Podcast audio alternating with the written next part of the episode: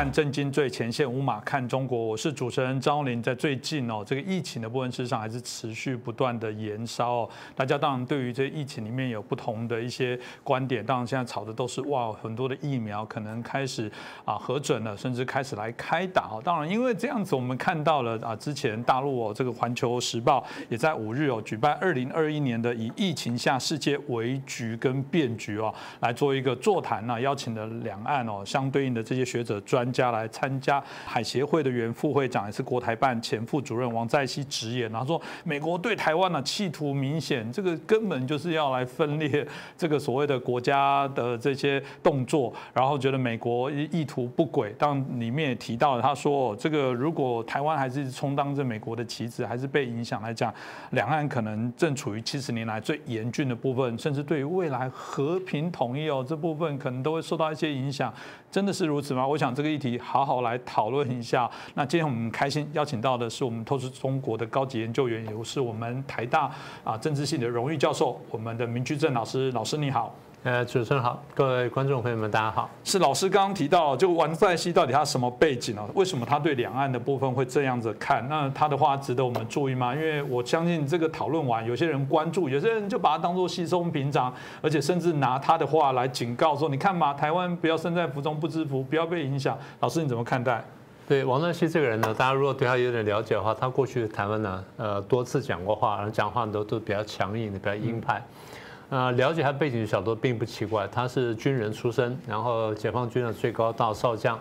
在解放军里面呢，他跟我总参谋部，总参谋部他跟我局长，那最后跟我总参底下的军事调研部的部长，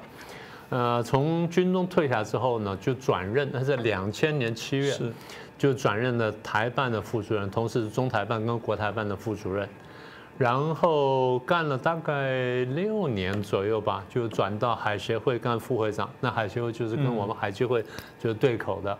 所以他们在这个海协会里面就摆了军人背景的人。嗯，啊，我刚刚讲他是鹰派人物嘛，所以经常对台湾讲话呢比较强硬，也讲过一些血淋淋的话。嗯，然后我们认为就是他有的时候是代表中共高层呢。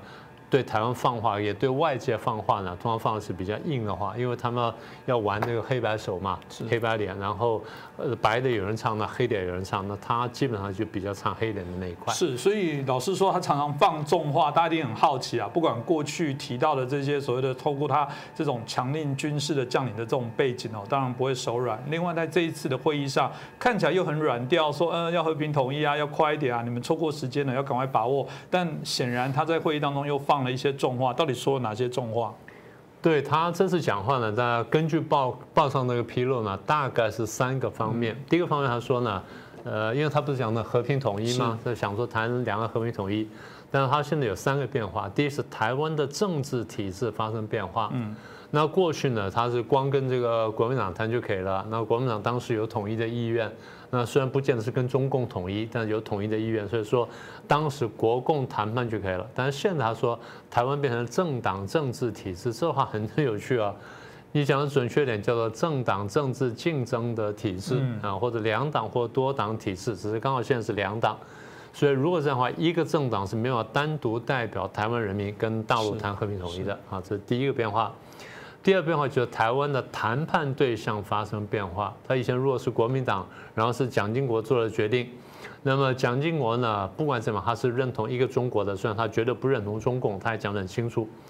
蒋经国在晚年的时候讲说，我们对中共是三不政策：不接触、不谈判、不妥协。所以，即便是一个中国人，他认同的是中华民国的中国，但不是这中共的中国。啊，但是现在台湾呢，这个已经政党轮替了吗？变成民进党这个执政了。然后民进党执政呢，连一中都不承认呢，那怎么会谈统一？是第二个变化。嗯，第三个变化是，他说台湾的社会的生态环境发生变化。那怎么说呢？其实他讲的不准确啊，台湾其实准准确说呢，台湾现在多元化了。嗯，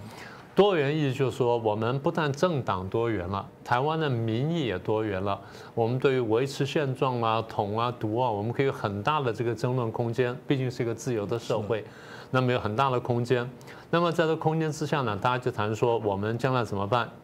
那你中共做得好的话呢，坦白说，那统派的声音会大。你中共做的不好的话，那 坦白说独派声音就大。大家说啊，你们台湾人数典忘祖，我说你算算看，大陆每年的对外移民的人数有多少？而且移民的很多是有钱的人，连大陆有钱人都不愿意待在大陆，那你说台湾人回去大陆，那不是很奇怪的事情吗？嗯，所以我说，在指责台湾人以前呢，是不是先看看大陆你们自己来说？所以综合这三点呢，第一就是台湾的这个政党结构发生变化，第二台湾社特社会生态环境变化，第三呢政治结构发生变化，所以他综合这三个条件，他认为说和平统一并不乐观。结果台湾有些媒体呢就直接解读说，哦，那他放话要武统台湾什么等等。那有些的解读呢，就像就像你刚刚所说的是完全南辕北辙，完全对不上号。所以我觉得这个问题呢，其实蛮重要。那如果赵老师刚刚讲的，难道这个话中没有？因为既然讲最严峻，表示也好像 无可回复了，是好好像没机会了，没有机会就是动手啊。过去中共一向说法都是如此啊，就是我就不放弃武统的原因，就是因为你一样，你有这个想要离开、想要独立的这样的部分。所以难道他真的不是想要动手武统台湾吗？嗯，应该说现在还不是了。因为这样讲，呃。中共过去针对这个问题，因为美国坦白说谈到台湾问题呢，因为一九五三年到五四年呢，台湾问题已经国际化了，那所以中共针对这个国际化呢，台湾问题国际化一直非常苦恼，不知道怎么办。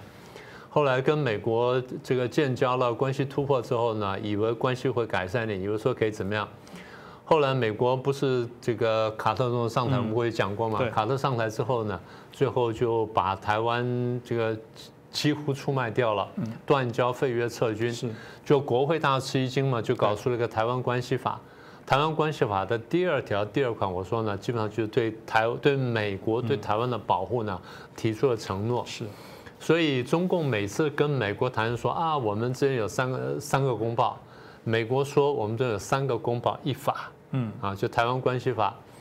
美国讲了多年之后，中共现在没办法，所以也必须提出他的依法来对抗。他提出的反分裂国家法是过去我们简单提过。对，那么反分裂国家法是二零零五年提出来的，其中第八条呢，对于说呃使用非和平的方式提了三大条件。嗯，第二条件就是说台独分裂势力用任何名义、任何方式将台湾分裂出去啊，这第一个条件。第二，发生将会导致台湾从中国分裂出去的重大事变，这看起来可以是台湾内部，也可以是外在环境啊发生事变。第三呢，就是这个和平统一的可能性完全丧失。那这话就很空泛了。对，什么叫和平完全丧失？什么叫和平统一？这都是很模糊的空间。换句话说，他们的法律定出来之后呢？留下了很多呢，将来自己可以诠释的空间，这当然有好有坏了。所以在这三个条件下，可以采用非和平方式。那么非和平方式，那基本上就是武力统一了。嗯，那为什么不说武力统一呢？这样说的轻一点呢，看起来不那么威胁，不怎么样。但实际上呢，就是武力统一。所以，呃，以法律上来说呢，他们是有法律准备的。所以那听起来这件，真的如我们一开始说，这就是王在熙在警告台湾啊。的确看起来很柔的，跟老师刚刚提到，只是说呃机会不在，七十年来最严峻考验，其实就是骨子里很硬，就告诉你说就是警告你啊，可不可以这样子来做解释呢？可以这样解释，但是我想就是其实我们要分的再细一点的话呢，对于他这话呢，应该可以说有三种可能性的判断哈，我们分别来谈一下。第二个可能性就是他真的觉得时间到了，对啊，真的觉得必须要武装统一了。嗯，我觉得他这个这样想呢，大概有有几个考虑哈。第一个考虑就是，现在民进党呢多次执政，然后他刚不是讲说民进党执政了吗？其实背后意思就是国民党的力量大幅衰弱，嗯，而且看起来国民党呢大概一段时间之内选不赢。那如果国民党一段时间之内选不赢，你说你说呃四年、八年、十二年、十六年，甚至更长时间，没什么好等了。对对对对，就看起来就是国民党回来机会比较不大。然后民进党又一直向台独方向走，那这样就没机会了。这个真的是错读台湾的形势，嗯啊，包括台湾内部很多蓝营的朋友都错读的形势。对，民进党是想台独，但我得把他的话讲清楚。民进党内有台独派，台独派大部分支持民进党，这是对的。嗯，但民进党并不是台独政党，就像国民党也不是统一政党是一样的意思。嗯，他说你这话不是乱讲吗？我说不是啊。请问各位，各位注意到了这么多年来台湾选举有多少国民党的候选人讲话说是要马上统一的？很少，对不对？尤其在这个六都里面，你选这个选这个首长，选六都的市长也好，或者选任何一个县市的市长也好，或者进行总统选举，这种候选人当选人只有一个的，哪一个人敢讲说我要统一，或以统一为政见？绝对没有。哪一个人以台独为政见？也不会那么也不会，对不对？所以换句话说，在这个时候，你讲统或独都会丢掉选票。所以这个时候，在台湾内部呢，都只能讲维持现状。简单说，台湾是民意是一个单峰常态的一个分布，大家都希望维持现状。所以只要是这种选举的话，大家都希望说尽量往维持现状这边来讲，这样才能拿到选票。嗯。那但是呢，国民党比较有时候去讲一下统，民党去讲下独，因为他把这边的票要抓下来，他不能只是靠中间票，所以两边的主轴都是维持现状，但国民党讲统多一点，民党讲独多一点，因为要照顾极右跟极左的选民，所以这样子才是个准确的解读。我现在讲的就是。绿营的朋友不要误以为蓝营全部都要跟中共统一，蓝营是要统一，但未必是要跟中共统一。但是的确有部分人是可以接受中共的，就像绿营里面有一些人是支持台独的，甚至说明天跟中共打仗，然后去追求独立，在所不惜人是。但是民进党里面大部分都是要维持现状的。所以我这样讲是什么意思呢？蓝营在右，这个绿营在左，其实两大阵营的主流思想都是维持现状。嗯，所以蓝营或者说国民党不是统一政党，民进党不是台独政党，这道理是很清楚的。台湾内部很多人都没有想清楚，所以导致说绿营的朋友以为蓝营的全部是敌人，蓝营朋友以为绿营全部是敌人。这是我多次讲，我说蓝绿彼此是宪政内的对手。红营才是宪政外的敌人，对手跟敌人要分得非常清楚。好，所以如果说连台湾内部都有这种误解，那么中共有这种误解呢？我并不觉得奇怪。但是我认为中共有时候不是误解，他是故意扭曲。嗯，他把你扭成这样之后呢，我就有理由打你，我就这借口去批评你。所以他说他担心的民进党如果长期执政的话，会越来越毒，他是找一个借口啊，这是第一个层次。这个可能性的第二层次就是，他们认为现在国际局势呢呈现一个机会之窗。是我们过去不是讲过吗？我们说啊，他们要以夷谋霸吗？啊，现在欧洲人也生病了，美国也生病了，看看冬天要来了，他们生病会越来越严重。那我们中国大陆生病，但我可以严控啊，你们不能严控啊，你们还会上街示威游行反对严控啊。那所以你们可能越来越厉害。等到你们都困于武汉肺炎的时候。国力衰弱的时候，经济衰弱的时候，甚至你军舰上人都染疫的时候，哎，这下我机会就来了，所以看起来是一个机会之窗。然后你像美国总统大选搞得你们焦头烂额，你根本没时间管我，所以我现在可以考虑，哎，是不是可以武统？当然最后一点是武统要有实力了。那中国人说，我有实力。第一，我现在军事实力看起来不错吗？对不对？这么几年建军下来。第二，我对国际组织的渗透，我对联合国啦、粮农组织啦、气候组织啊，什么什么，我都渗透。然后这个这个呃呃 WTO 也好啦，或者世卫组织我都渗透了。然后把你台湾、把美国卡得死死，现在连人权委员会都进去了，我还可以指责美国的人权。所以我对国际组织渗透很厉害。然后现在呢，我对美国渗透，你们要看见了；我对欧洲渗透，你们看见；对全世界渗透，我们都很厉害。我又可以收买，又可以宣传，又可以渗透，用间谍很有成效，所以看起来呢，哎，我好像机会之窗来了。是这个看，我认为这第一个解读。是，如果老师刚刚讲，我可以想象香港就是一个很好的典型。是的，你拿你怎么样，对，我就做啊。那你看你怎么样，你能你能做什么？就抵制或或管制或制裁，我也不怕你。会不会这样？我想值得来讨论呢？那老师讲第二种可能会是什么？哎，对你刚刚讲的香港很有道理，香港就是活生生的案例。就我就把演一次给你看呢。对对对，这第一种。好，你刚问第二种可能性，第二种可能性呢？过去我们简单提过，就是他们现在不是内外交困吗？我常常讲，我说其实大家现在都是真的被中共的宣传骗了。嗯。中共宣传呢，不会讲自己不好的东西，都会讲自己好的东西。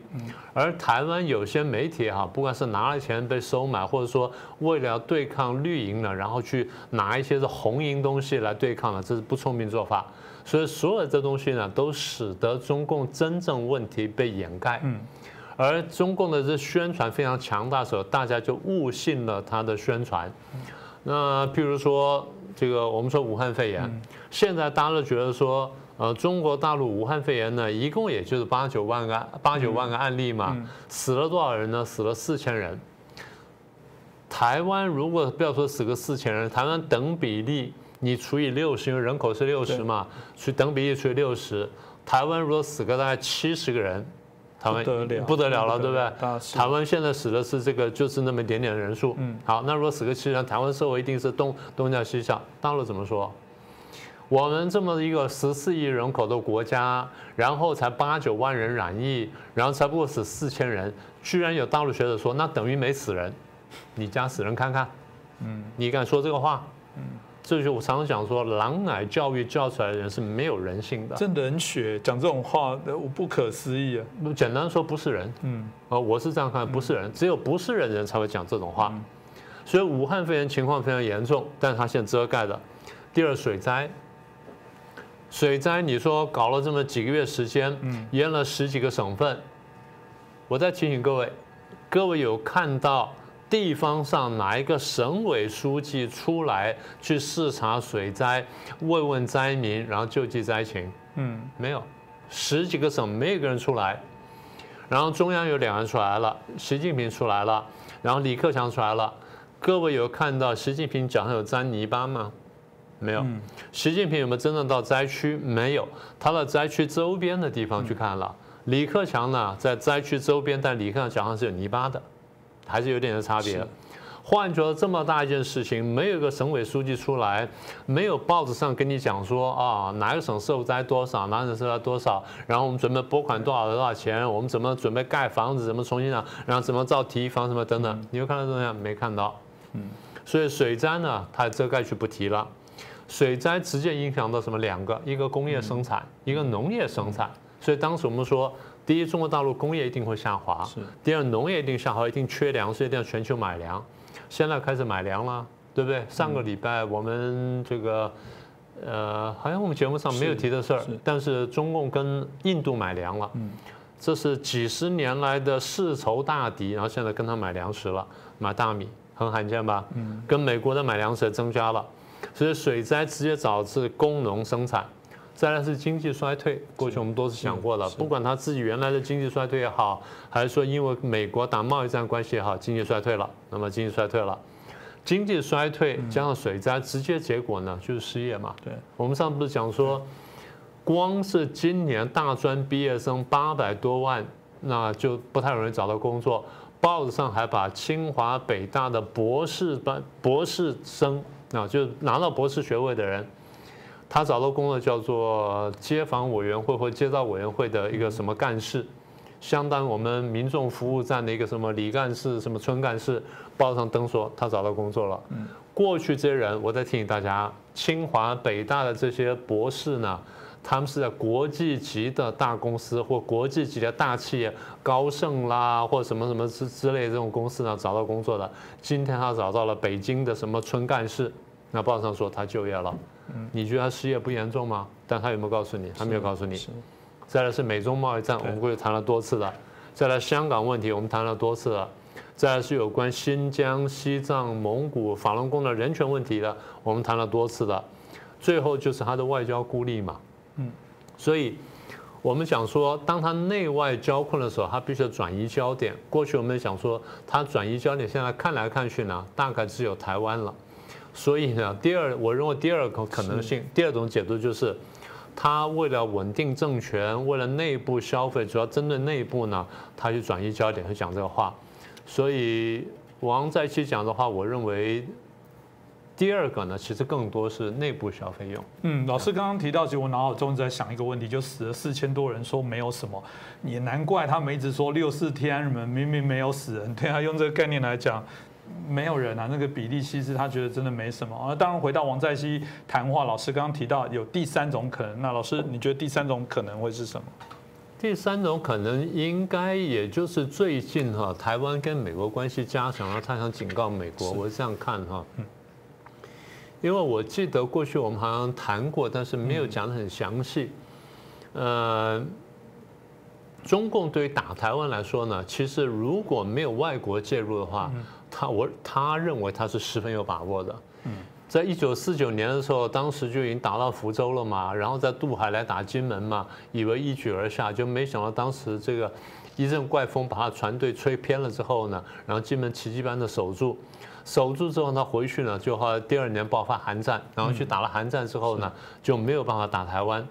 那不但打了韩战没法打台湾呢，反而美国因此呢决定说，呃，要要包围他，要封锁他，要围堵他，所以把他围堵进去了。那围堵进去之后，多年来双方关系当然是这个起起伏伏，起起伏伏。到了一九七零年代，双方关系解冻了，然后为了对抗苏联，美国大力拉拢中共什么等等，所以很长时间呢，就是美国跟中共关系相当好，那相当友善，所以大家也不觉得说有什么对抗的必要。更何况两千零一年、两千零二年，我们过去提过吧。当美国把中共拉进世贸组织之后呢，双方的贸易上来往非常多，那双方都得到一定的好处。是。那么等到最后，当然苏联崩溃之后，美国才仔细想想说，这事儿可能有点点有点点变化。所以在两千年前后呢，也就差不多在中共进世贸组织之后呢，美国的考虑是要不要修改这个对中共政策，就啪又爆发那个九幺幺恐怖攻击。九幺幺恐怖攻击呢，把美国的想法呢转移了，所以美国更大的这个心思呢，摆在国际反恐上面。然后为了国际反恐，所以坦白说，必须拉拢中共共同反恐。那么这时候对中共拉的力道强了，而防中共的这心呢就下去了。等到这个反恐这个结束了，美国才转回心思说啊，那我是不是要更多的去考虑？当时之前我考虑的中共崛起的问题呢，所以才会才有什么亚洲再平衡啦，再重返亚洲等等。呃，等到大概应该也就是说这几年吧，等到川普上台之后呢，他真正把这个问题想清楚跟看清楚，才真正在战略上认定说中共是我美国战略上最大的敌人，是第一对手啊，那我真的要对付他。所以这样才慢慢揭开了中共渗透美国的这个这些这些迷雾啦什么等等。那么当川普政府看懂这件事情之后呢，就开始，呃，你要说打台湾牌也好，或拿台湾当旗子也好，或者说强化他围堵中共的这个防线也好呢，总而言之就是跟台湾的关系呢就加强了。所以这么几年之内通过很多像有台的法案嘛，啊，什么台北法案啦，什么军售法案什么等等，这第一个。第二就是我们讲的最多军售嘛，台湾现在还吵吵得很凶了嘛，就是到底 多少钱啦，要不要买啊什么的，这第二个。嗯。那前阵子传出，当时是不是两个礼拜前吧，说有就是特战部队，美国特战部队教官来台湾教什么，就他双方都否认说没这事情嘛。然后但是应该就是双方军事合作加强了。嗯。再来就是双方的外外交关系提升了，一个说法说美国在台湾的 A I T 呢，它要升格。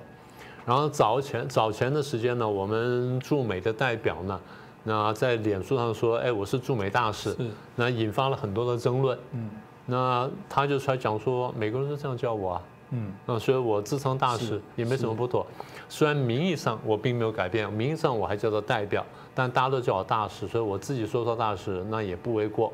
但从中共看起来是你们的外交关系是提升了。对。那再一个就是中共因为担心提升嘛，所以军机军船经常逼近台海中线，然后切台湾的西南角等等，就这下把美军跟美军的军机跟军船呢也引来了，所以双方虽然没有直接对峙呢，但是应该好像有互相跟踪吧，然后互相锁定啊什么等等，所以美军在这附近的活动多了。当然，我觉得中共最在意的就是最近这两次高阶官员来台湾访问，一个是卫生部长，一个是这个国务次卿，所以美国的动作比较多。但中共生气的是，中共一方面骂美国，当然也不是直接骂美国，他骂的是庞佩奥，另外就骂台湾说你们民进党去配合。坦白说，这个时候如果是国民党执政的话，国民党也应该配合。嗯，但重点就是，不管是国民党、民进党。当美国跟台湾关系开始越来越越亲密、越来越经济越来越上升的时候呢，中共会担心。所以我记得上次我们就谈过，我们说不是有过三次台海危机吗？是。第一次台海危机是一九五四年，那时候是因为传说台湾跟美国要签协防协定，就中共先做动作，然后搞出台海危机，但是协防协定还是签了。第二是一九五八年的八二三炮战，因为当时传说是美国要把核子武器摆在台湾，就发动八二三炮战，打完之后核子武器还是来了。第三个是一九九六年九五九六那飞弹风波。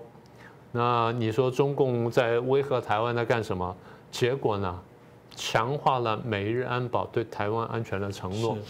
所以我看了半天，就是中共每一次威逼台湾逼得过凶的时候呢，常常造成反效果。嗯，那我们估计这一次呢，如果王在熙的话再进一步往前推的话，也会导致这个。所以看他们停在什么地方吧。就看他们的智慧，不过用看他们的智慧好怪，因为感觉没什么智慧哦。因为你你可以看到国际关系的处理，虽然他们觉得哦，就是呃很很引以为傲，好像这个很聪明，耍很多手段，然后这个进入到美国做非常多的渗透跟影响，那觉得自己可以掌控全局，但这只是人家还没有啊，不管是我们刚刚讲对这件事情集起来做一些反制哦，一旦反制，我相信中共可以用的筹码可能不多，这个也是我觉得。透过王在熙的这些谈话，我们今天透过明老师哦很清楚的一些分析，可以让大家可以比较精准的解读了。当然，我我们真的在每次私下在请教明老师，都会提到，我们最怕的还是在不只是中共，因为中共就是这样的不蛮憨的政权，我们就骂嘛。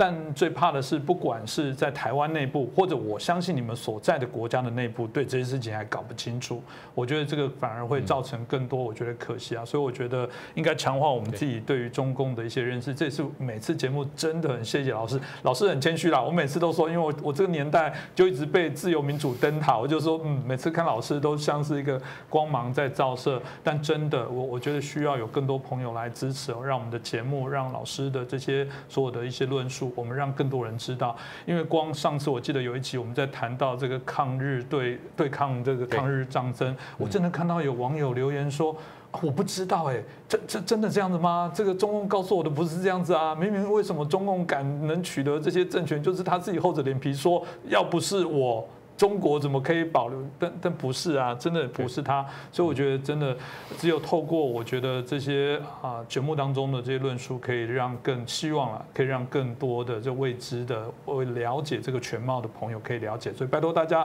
帮我们这个订阅、按赞啊，也欢迎您留言。然后当然也更拜托帮我们转传。那也记得打开小铃铛啊，因为我们最近还是发现有一些的一些啊频道还是有发现这个啊阻挡的一个状况，那个确保您可以。啊，准时的可以收看到我们的节目。那再次感谢明老师，谢谢。再次感谢大家的收看。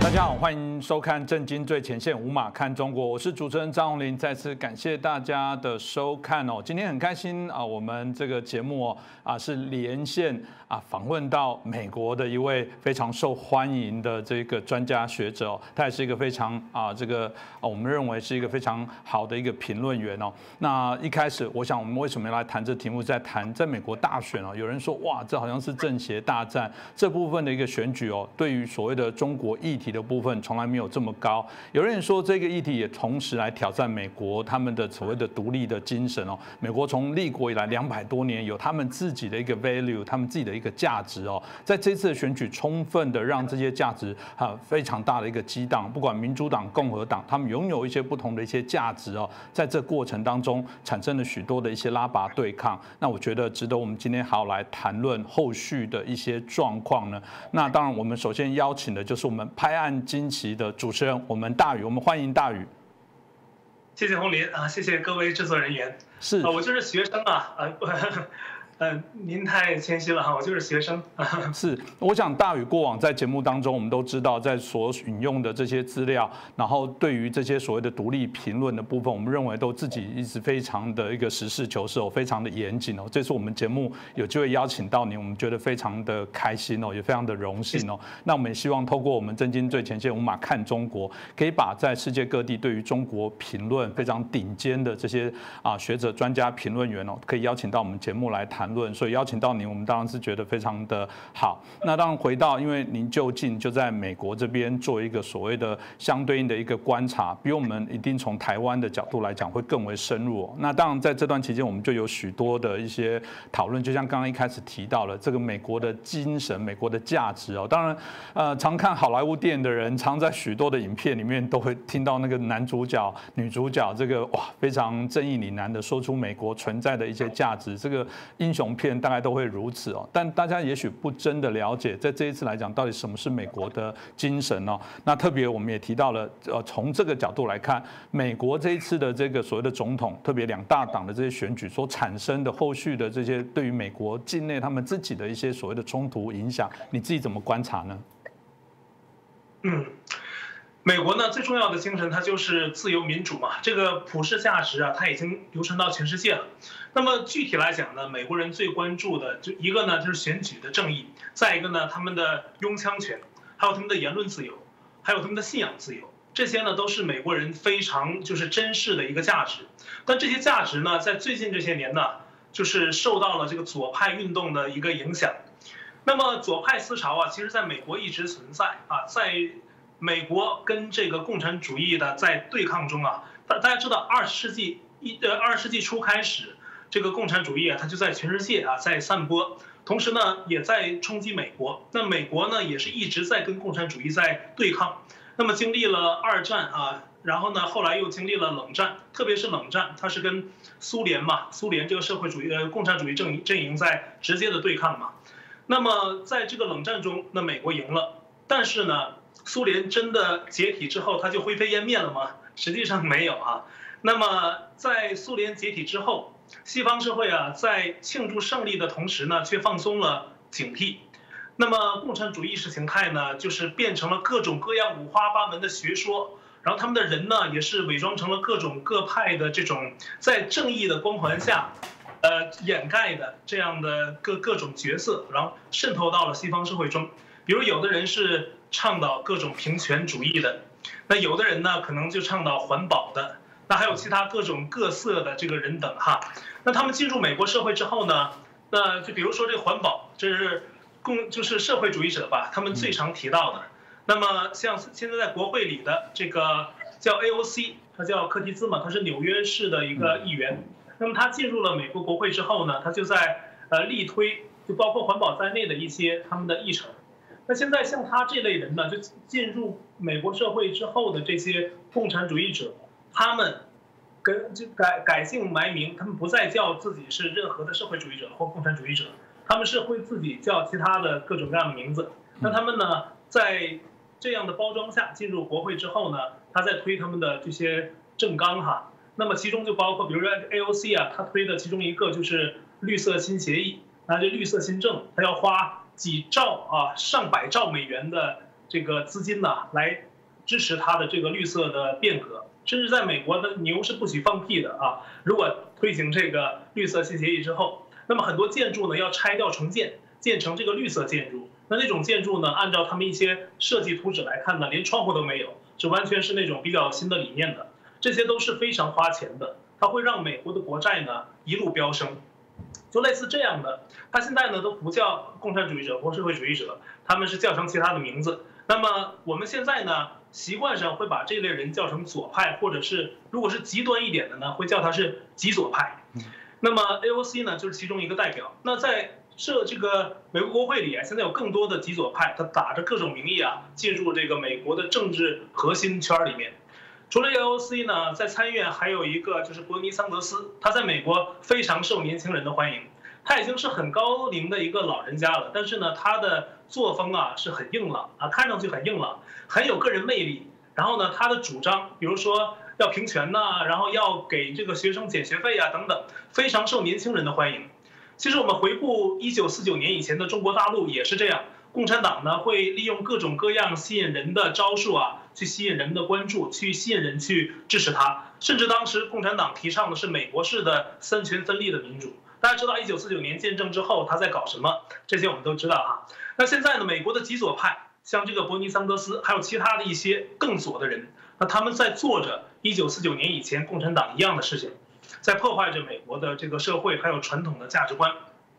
还有我们知道的极左派的一些团体，他们是直接在街头上在搞破坏的，比如说 BLM 啊，还有说 Antifa 呀这些极左组织，他们自己是不承认自己是暴力组织的哈。但是呢，美国川普政府一直要把他们定为这个恐怖组织。但是因为左派势力最近这些年在美国逐渐的发展强大，那么。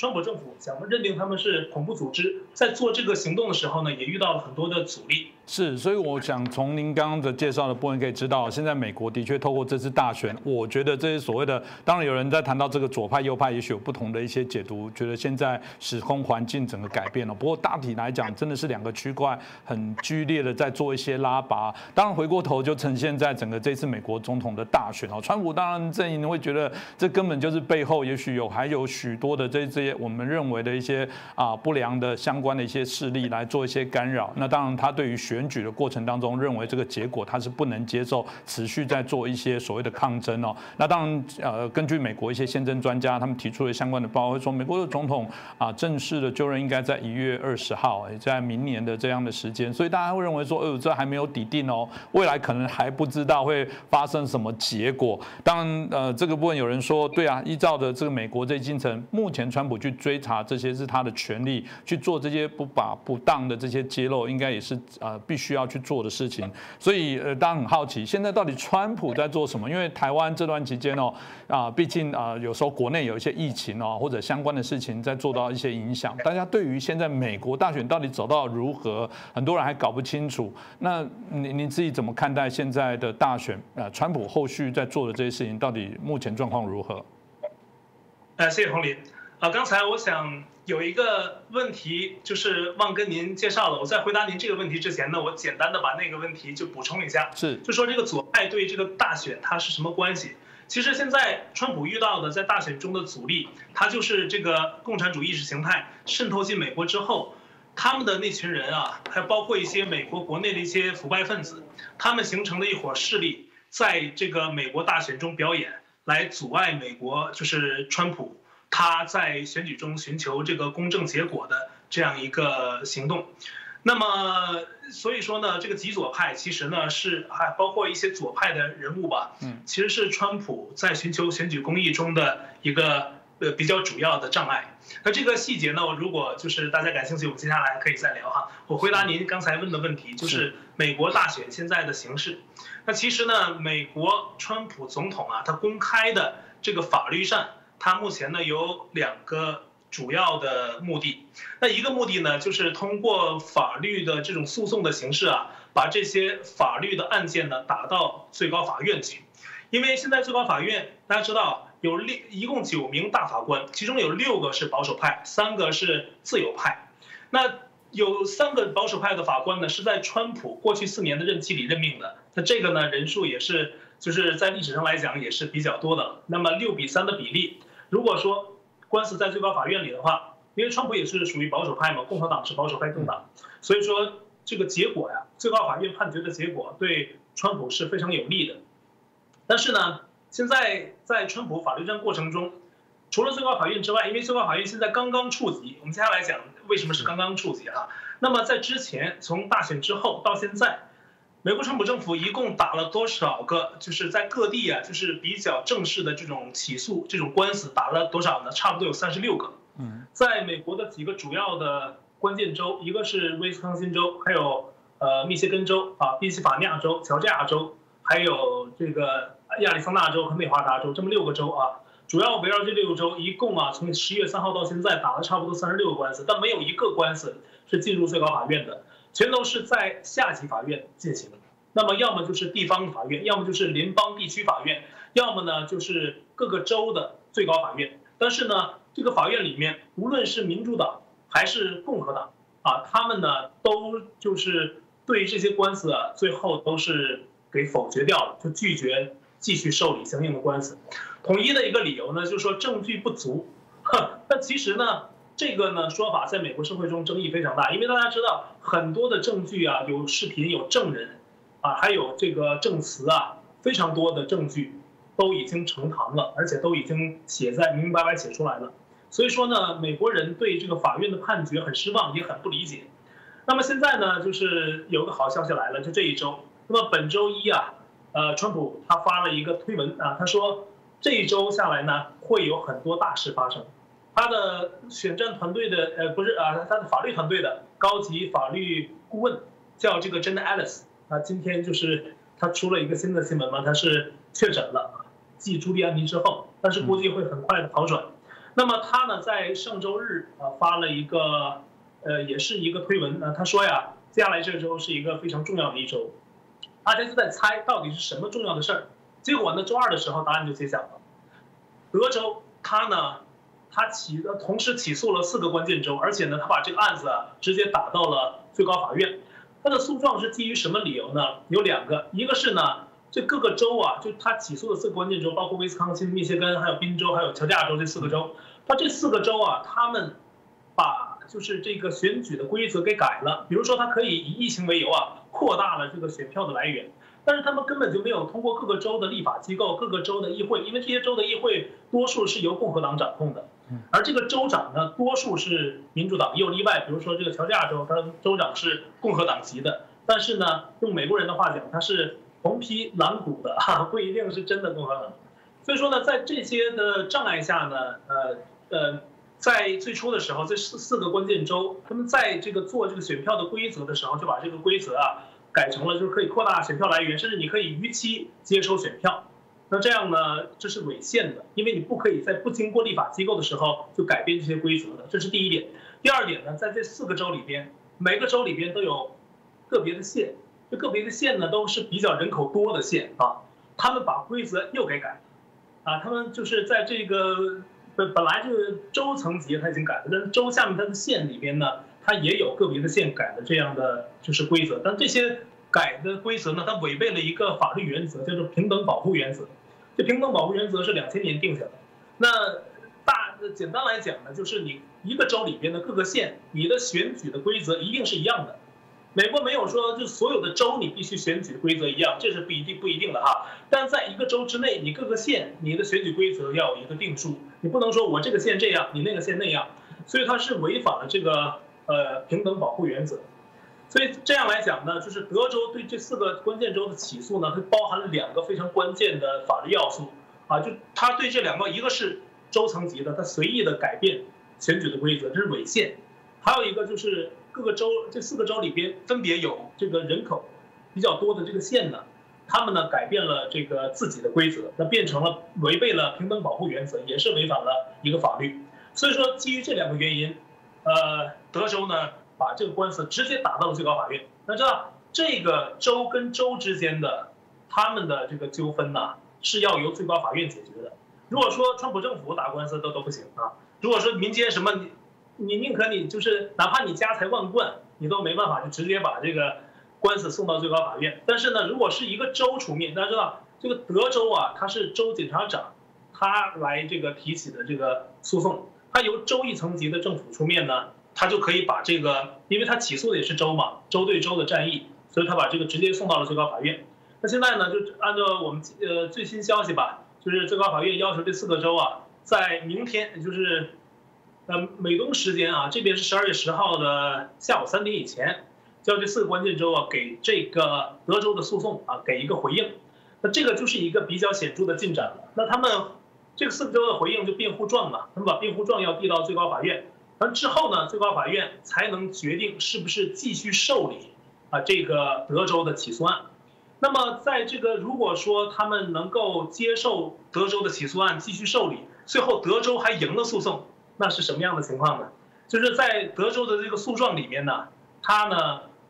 有一个要求，就是说如果他们赢了是这个这个诉讼啊，那就是呢由各个州的例会来任命选举人，而不是由各个州的州政府。大家知道。这个美国法律啊，它是规定你的州的呃，因为美国它是选举人团制度，投这个选民，我们这个美国的公民哈，投票选的实际不是直接选的总统，选的是选举人，各个州有不同数量的选举人，根据人口来定的。那么原本这个选举人就是要由州议会来选，但是呢，在历史发展中啊，渐渐的这州政府任命了，就变成这样了。但是以前没发生过这么大规模舞舞弊啊。所以大家没有什么异议，但是现在呢出现了这样的舞弊情况，所以说呢，在德州的诉讼案里就要求州议会回收这个权利，如果他们胜诉的话，那么州议会就回收选择选举人的权利，就不要由州议会这州政府选，因为州政府选的人呢，他一定是投拜登的。这样呢，由州议会选选那些喜欢川普的这个选举人，通过这个方式呢，然后再叫他们去选举人团投票，完他们投票的时候投给川普。那通过这个形式呢，就是呃把这个大选的结果扭转。那么川普的，我刚才说是川普的法，这个他进行的这个。呃，法律战吧，他有嗯，怎么他们团队吧进行的这个反击大选舞弊的努力啊，他有两个目的。那刚才我说的就是法律战的这样一个一条主线，就是他他想把这个官司打到最高法院。那现在呢，唯一一个我们知道的比较成功的进入最高法院呢，就是德州起诉这四四个关键州的这样一个案子，现在正在进行。那么另外还有至少三十六件案子啊，它是就是在各各地的就是下级法院已经被被封杀掉了。啊，所以现在的法律战场这条线是这个情况，嗯，还有另外一条线，那跟刚才我说的这个德州的这个最终他要求的结果差不多，他们就想通过各个州的立法机构，就是立法机构就各个州的州议会吧，通过他们去来努力啊，把这个呃选举人任命选举人或者说选择选举人的权利收回，那回收到他们手中，那这是他们要通过各个州议会里边的共和党人来努力实现的。那我们看到啊，这个努力呢也有障碍，在呃宾州的共和党啊，州议会的共和党，还有亚利桑那州的州议会的共和党，他们都非常努力啊。这两个例子非常典型，他们都非常努力。那他们呢，在努力的推动把这个任命选举人的权利收回，然后呢，同时要求州政府撤销对选举结果的任命。我们知道十二月八号是一个所谓的安全港的日期，那十二月八号。这一天呢，如果说你各个州认定了自己的最终结果，把这个结果送到美国的档案储备管理部门呢去备案，那这样呢就完成了你认证结果的程序。一般的申诉啊就不能，或者是争议啊都不足以动摇这个结果了。所以说呢，这个州议会他的努力就是要州啊州政府撤回他的认证啊，重新去来对大选结果进行认定，那是这样的情况。那现在呢，就是在。呃，至少在亚利桑那州还有宾州，他们的共和党人呢都在州议会里推动这样的议程。可是出现什么情况啊？他们的州议会啊，他们那些负责的人，他们在玩一些花样啊。州议会在宾州的啊放假一个月，从十二月一号开始放假啊，大家没有任何的议程。在亚利桑那州的州议会放假一个礼拜，而且是最关键的一周啊，就是本周从这周周一开始一直到周末都放假，到下周一就十二月十四号。就是计划中选举人团投票就十二月十四号，那这一周趟过去了，他不可能周一一天之内就能完成。他议论这个相关的议案呢，至少要三天时间。所以说他直接放假，这个礼拜放假，那下周一开始再议论的话，他根本就来不及。所以说呢，在这一层面呢，川普也是遇到了很多这个左派或者说呃民主党人的阻力。那但是呢，还在推动。那这是川普团队本身进行的两种非常重要的努力。啊，一个是法律战线，还有一个是州议会的战线。那么在法律战线呢，现在中川普团队的努力呢，得到了一个外援，就是德州政府啊，他就是努力的在帮助川普。现在呢，还有是另外十个州，包括佛罗里达呀、路易斯安那呢、南卡罗来纳呀这些比较有正义感的啊，美国的共和党控制的州，至少十个，现在也说要加入德州的行列。但是呢，有个前提，就必须最高法院受理之后，他们呢才会加入。德州啊，一起跟德州上诉控诉那另外四个州啊，他们违宪啊。但是我刚才就是说漏掉一个比较就是需要呃跟大家介绍的点。那德州这个案子呢，它为什么重要呢？因为它同时起诉了四个关键州，那四个关键州加到一起，它有多少张选举人票？它一共是六十二张选举人票。所以说，如果这四个州德州胜诉了，那这四个州的结果被推翻，拜登现在是三百零六票。他一下就少了六十二票，那这六十二票就已经把他打打回原点，已经降到了二百七十票以下。因为成为美国总统，你要至少获得二百七十张选举人票。那现在如果减了二十六十二张的话，他已经不够了。所以说这四个州的这个诉讼啊，足以扭转战局，所以说它非常重要。那刚才我们说的就是跟大家就是跟洪林呢，也是简单总结了一下这个川普团队本身他的两两条线。那之外呢，还有比如说这个林伍德律师，还有鲍威尔律师，这也是比较就是活跃的两个人，他们也在协助川普，他们也是在美国非常有成就的法官，呃律师啊，非常受人的尊敬。那么他们主要的主打就是乔州，因为这个乔州太腐败了。这个州务卿这个拉芬斯珀格还有州长坎普啊，都是共和党人，但是呢，他们就是被被怀疑啊，就是呃林伍德还有鲍威尔都说他们存在就是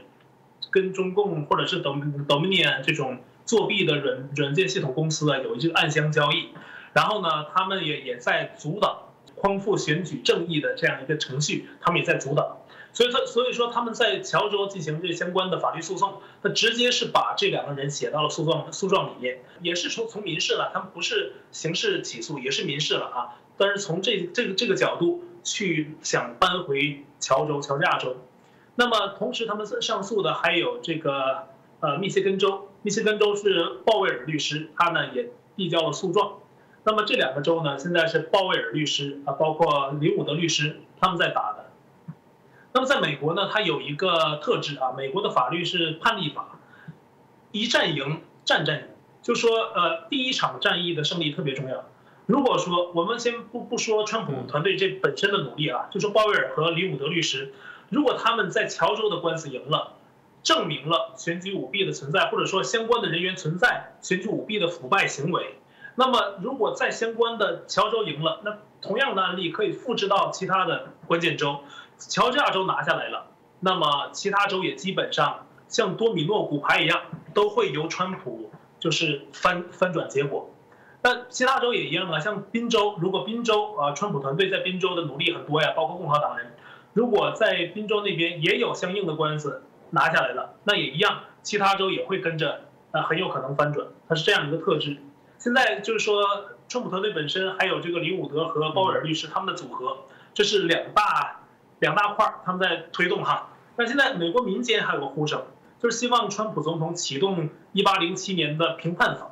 这个评判法呀，帮助林肯总统在就是美国内战时期啊，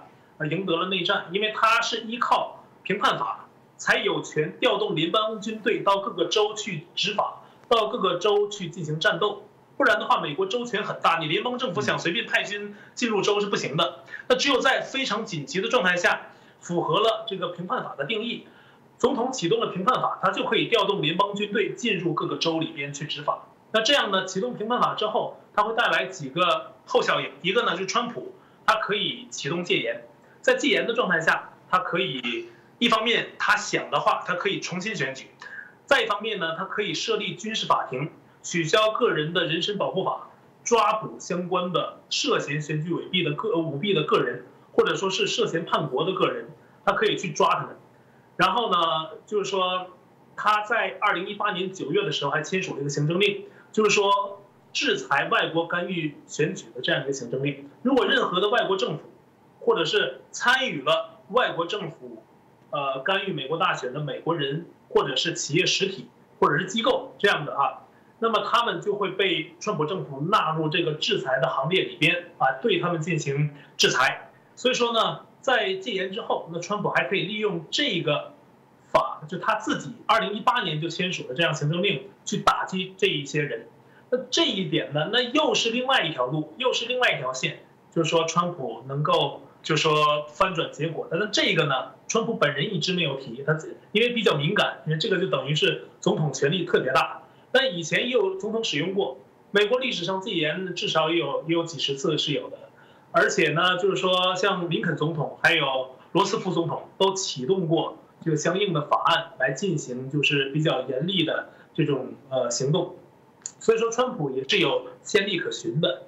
多大宇刚刚的解释，当然我们可以非常清楚的看到，真的到明年一月二十号之前，总统是谁，可能都还会有一些不同的看法啊。当然，呃，今天这个节目之前哦，这个我们制作团队呃给了一个讯息，说 YouTube 准备把这个美国选举舞弊相关讨论全部要下架。哎，这看起来还有许多我们搞不太清楚的内容。这次我想啊，从我们这次美国大选选举哦，像台湾也一样，我们通常会母鸡带小鸡，总统跟立委的选举，总统通常形势好，立委。也会跟着选得很好。那这一次的结果，我们看起来这个啊，比拜登来讲，他有这个八千一百万票啊，川普是七千啊四百万票，看起来多出七百万票。可是它呈现在这个啊我们的所谓的参众两个选举来讲，却又不是啊相同哦。相较起来，这个共和党的部分来讲，我们我们看到了还是比民主党更高，所以就有许多啊，为什么现在大家还是会有一些怀疑论的部分，觉得说背后可能还是有一些不当的势力在做一些干扰操作。那有人又说过了，这个拜登曾经在大选前亲口说出哦，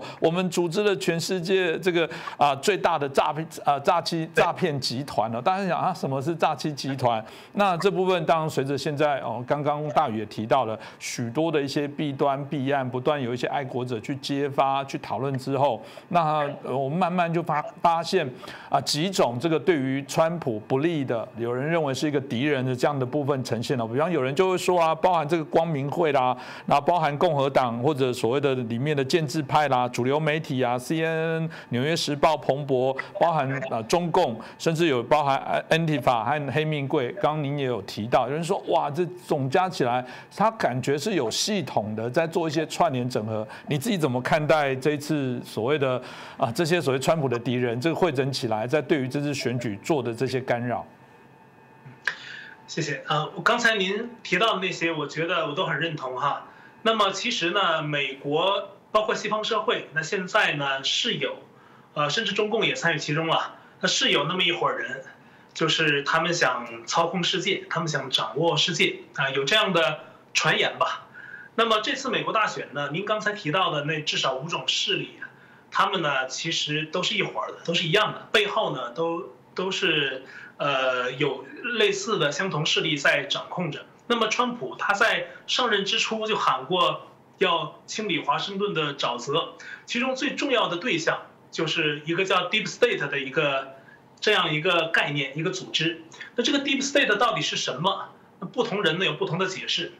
那我看到有的中共那边的解释啊，是说这个 Deep State 是以前这个美国的商务部啊，还有呃国防部，还有国务院。和美国呃其他一些政府机构，包括情报界啊、司法部这些部门里边的事务官员，他们共同组成了这个呃旧的一个势力，就是 Deep State。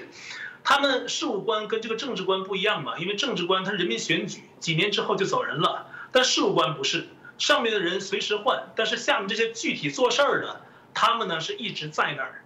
然后他们呢，就是中共那边有的专家就分享一个观点，就是说这些人啊。是 deep state，但其实呢，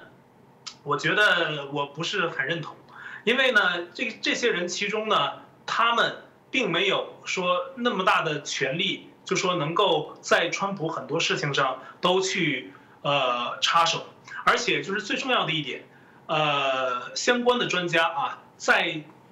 上就是说他在形容 deep state 是这些人之后呢，他在另一次发言里又推翻了自己的观点。因为他说他比较是希望这个拜登上台啊，比较希望拜那拜登代表的就是这些势力，因为他也是美国的守旧势力，他指的那个 deep state 各个部门里边的那些事务官，他也是那些守旧势力建制派，那拜登也是就是这些人代表。那既然盼盼望拜登上台，那么而而且呃有一个有一个点必须跟大家解释啊，就是说他是说原来这些 deep state 呢，他是跟中共啊是为敌的，他跟中共是敌对的。但是呢，拜登也是这个里边的，他不可能跟中共敌对。我们这些呢要分析的话也会说很多。那大家都知道啊，拜登的一些背景和他对他的一些争议。那这样来讲呢，就是说这个人呢，等于说他自己在解释 Deep State 之后呢，他又又支持拜登，等于说他自己把自己的话呢给推翻掉，推翻了。那么我觉得啊，这个 Deep State。这个我们要去关注现在一个比较流行的词汇叫大重构，不知道大家有没有听说？那这个在大选前呢，我甚至我个人都不会太去关注这个所谓大重构的说法，因为我觉得它离我们的生活很远啊，认为它呢比较就是难以理解。但是呢，现在啊，就是这类的事情越来越多的出现在我的眼前，出现在大家的眼前，所以说呢，我对这个事呢也做了一些关注。那这大重构的说法呢？其实，在一个就是美国呃，梵蒂冈驻美国的一个前任大主教，他叫维加诺，他给川普写了三封信。他这三封信里边呢，第一封信就把这个大重构这个背后的势力讲得非常的清楚。啊，在后来两封信里也有提到，但第一封信呢得到了川普总统的转发，是在今年的六月份。川普总统在转发的时候呢，他就呃写了一句话，附带了一句话，他说呀，希望大家都来看看这封信。呃，维加诺在这封信里面呢，他是这样解释的。那我也我也看过其他资料啊，他解释的基本就是那个样子啊，基基本大家说的大重构的势力都是那样。就背后呢，这世界上有这么样一个精英团体，包括一些国家的世界领袖，就一些国家的领袖，包括那些亿万富翁，包括美国那些大科一些大科技公司的老板，等等这些有能力的人。其实呢，他是世界上的少部分群体，但是呢，他们是在一起聚集在一起开会，比如说达沃斯世界经济论坛。就是这些亿万富豪或者是有权力的世界领袖，他们聚集的一个场合，他们在商量怎么就像他们自己像一个俱乐部一样，他们在商量如何一步一步的，就是由少数去控制全世界的人。那么他们呢是想成立一个世界性的集权政府，在这个达沃斯上呢，就曾经就是有这个，呃，索罗斯嘛，他也发过言，他就提过大重构相关的理念，联合国。也是在大重构的这个计划中的一个非常主要的推手，所以说，川普政府跟联合国也是经常有矛盾嘛，因为他川普政府的上台是这个参与大重构计划的这些人呢，他们比较意外的，他没有想到啊，川普这个人这样一个就是能真正反映民意的人，真的能能上台，所以二零一六年呢，这是一个奇迹。那么在二零一六年之后呢，川普上台之后。这些大重构的精英啊，就他所谓的大重构啊，就是要把这个世界进行一些改革。呃，我等下来再跟您介绍这个川普二零二零一六年上台之后他们的所作所为哈。就说我简单说一下这大重构，他就是想要达到的一个目的。那他呢是想通过某种形式，然后呢收缴人们的财产。但是现在听了，他如果就是观众或者说。啊，有一些朋友觉得有点悬，那可以当故事听了。但是呢，我觉得他是既然传出来，可能是有他他的道理的。那么这些人呢，他是想通过啊，的一些方式啊，收缴人们的呃个人财产，然后收缴人们的呃个人权利。那么中共病毒的这场瘟疫呢，就给他们提供了这样一个机会。那他们可以利用这场瘟疫呢，去建立人们的健康码，甚至是可以生物识别的健康码。以后你如果去哪儿的话，像在中国大陆，现在它有红码、绿码，呃，红码、呃，绿码、黄码还有红码。绿码你可以哪儿，你可以哪哪儿都去哈。那么黄码呢，就有一些限制了。那么红码的话，你可能连家门都出不了。那么他可能就利用这种就是健康危机啊，建立这样的方式来限制人们的行动。那这是一点。那还有一点呢，就是说要就是，比如说他可能会提出一些诱人的条件。取消你的房贷，取消你的车贷啊，然后呢？但是有个条件，就是说你的这个车子和房子的所有权要上交，上交所有权之后，那么由政府取消你的这些车贷或者房贷，那这样的，而他们就要利用这些方式吧，一步步的收缴你的财产，一步步的收，就是限制人们的个人自由。那这样呢，就达到这样一个由少数精英控制世界的目的啊，包括中共啊，中共现在是一直在执行相应，现在。前两天有个消息啊，中共广东省它现在试行一个什么事儿呢？就人们上网都得有个通行证，就是上网的身份证。如果你想上网的话，现在你翻墙都不行了。如果你然后以后中国的墙被推倒了啊，防火墙被推倒了，大家可以自由上网了。但是这个网络通行证出来之后呢，等于说是又不行了，等于说给每个人上了一个网络上的手铐或者脚铐，你连上网都没法自由。所以说，这样中共呢，其实是这个，在我看来呀，它也是在这个大重构下面的框架下面的一个重要的组织之一。那我们回到这个大选哈，那么二零一六年之后，川普上台是所有这个参与大重构的这些人的他一个意外的状况。那大重构里边呢，呃，我我就是说我个人来看啊，这个美国的一些政治精英肯定是在里面的。你比如说这克林顿家庭、奥巴马家庭啊。或者说是这个，甚至拜登家庭啊，啊，其他的一些左派人士啊，他可能都在其中。克林顿的女儿就嫁给了这个索罗斯的家家人，所以，呃，他们之间一定是都有他们的联系的。那么，川普上台之后，这些人就觉得一定要努力把他拿下啊。那么，在过去四年，大家看到了，在美国有通俄门是吧？一直伴随川普两年。通俄门之后，马上出来的又是通乌门啊，通乌克兰。然后呢，这会儿英。利用这个通门呢，这个民主党真的啊，包括这些左派啊，真的搞起了这个呃，就是弹劾对川普的弹劾，但最后不了了之，因为共和党的势力在国会也是很强大的，就把这个给挡掉了。然后呢，现在又来个大学舞弊，其实是至少在我看来是第三场针对川普的呃政变行动，是第三场。那么在这场政变中啊，这这场变相的政变啊，美国大选这个舞弊的情况里啊，我们看到几伙势力，像刚才您提到的啊，比如说这个呃媒体主流媒体啊，共和党里边的红皮蓝骨的假共和党人，还有这个民主党人，还有中共，还有这个 Antifa 呀、BLM 这些极端的左派组织。啊，这些人呢，他们其实呢都是在这个大重构这个精英下面的这些具体的参与者。有些人可能并不知道真相啊，但是他们被一些理论给煽动了。我可以举个例子哈，文化大革命的时候，我记得大陆有个很有名的历史老师叫云腾飞，他提出了一个很重要的观点，他说呀，什么人最好煽动？他在课堂上问那些学生，什么样的人最好煽动？就是你们。你们这些学生啊，随便一煽乎啊，比如今天我们这个不上课了，叫你们去打老师啊，你们愿不愿意做？啊，就说类似的这样的口号哈。那么就是左派呢，他会利用这样的，比如说给你一些平等权利啊，或者怎么样，他用这些很光鲜的口号去吸引你。所以有些人是上当的，是被利用的棋子儿啊，他也在这其中。那有些人呢是其中的参与者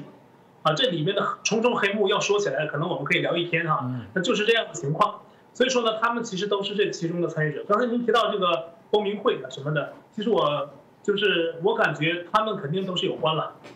嗯，这我想透过大宇这样介绍，我们会发现哦，这个看起来这次大选真的背后有超过我们想象，特别在台湾，我们在资讯有限的状况之下，没有办法在美国现地观察，其实真的会有一点落差。当然啦，平常讲民主本来各为其主，大家为自己的价值来做捍卫，但我觉得我们看起来如果涉入到一些所谓的弊端跟弊案，我觉得那那当然是没有办法接受的红线哦。呃，这次的选举里面，当然还包含了这个投票机的问。问题哦，那。东林年其实，如果大家就中文的翻译，哎，我突然发现哇，控制哎，然后还包含这个支配啊等等。我在想说，哇，这原来的名称是不是就有这种意涵在里面？有人就有怀疑论说，哦，这个啊投票机的后后面的厂商，有人说是啊这个所谓的中共，特别是王岐山，所以有人说，哇，这个可能包含连中共习近平都对于美国这次大选都有这个嗯非常绵密的啊介入，这个这样的一个所谓的怀疑论的一个说法，你。怎么看呢？啊，是有这样的说法，也有这样的报道，甚至有举出具体的实例啊，存在这样的情况，但是呢，并没有直接证据啊。现在在我就是我目前目力所及的范围内，还没有看到这个直接的证据说这个王岐山或者习近平亲身参与了大选的舞弊。但是呢，反过来讲，你要说中共参与了大选舞弊，这两个人不知情，那我绝对不相信。所以说呢。如果说中共参与了美国大选的舞弊，那么习近平和王岐山是一定有份儿的啊，这是这样一个关系。那么说为什么说有报道提到 Dominion 跟王岐山有关系？那这个事儿呢，就是我们得拆开来讲。首先呢，就是这个 Dominion 公司它的所有公司是谁拥有的 Dominion 公司？我们先从这儿讲起。那么在美国呢，有一个美国纽约市有一个名不见经传的一个公司啊，它并不是很有名，一个中等规模的私募。呃，股权基金公司，它叫 Staple Street Capital，它呢是在过去几年呢，二零一四年一次，还有在二零今年大选前，二零二零二零年，呃，今年大选前的十月八号还有一次，有两次收到了两份的外部投资。那这个外部投资呢，是在今年大选之后，有相关的人呢，呃，他在这个美国的证券交易委员会的记录里边找到的。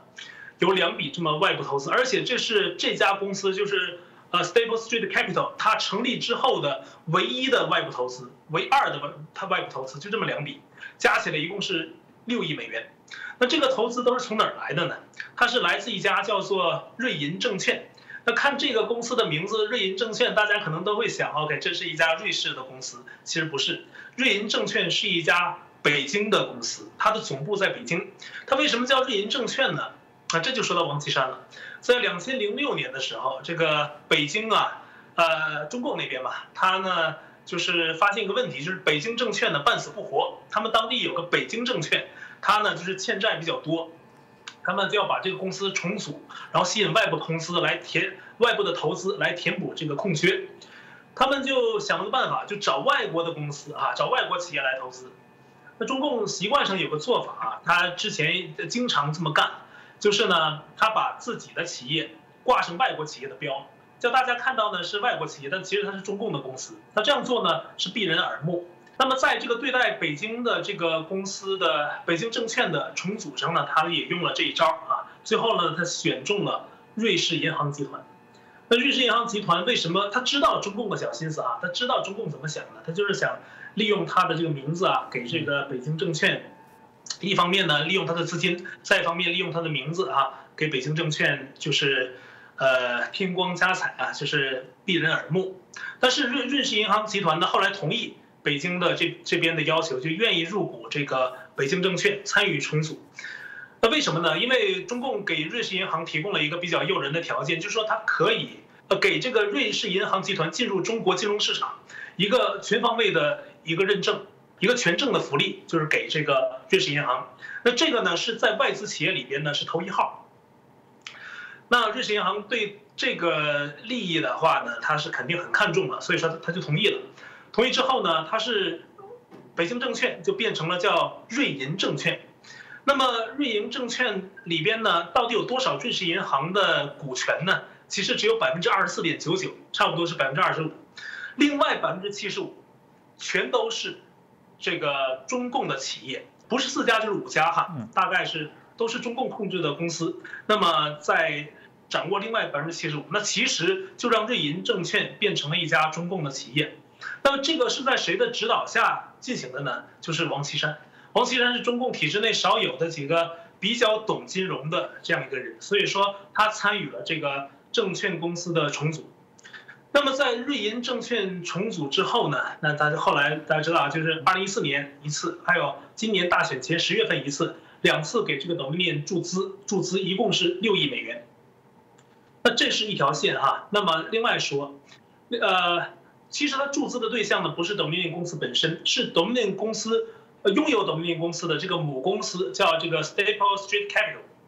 那这个母公司是什么背景呢？那这说起来呢，那故事呢也很多。嗯呃，Staple 呃 Staple Street Capital，它这家公司呢，它有一个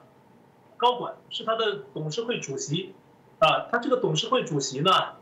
他呢叫肯纳德，我记得他叫肯纳德，应该是肯纳德哈。那肯纳德呢，他原本呢与这家 Stable Street Capital 的另外的两名高管，一共三个人，他们三个人呢都来自以前呢都来自另外一家公司，呃都在那家公司供职过一段时间，而且是同时供职。那家公司呢叫凯雷集团，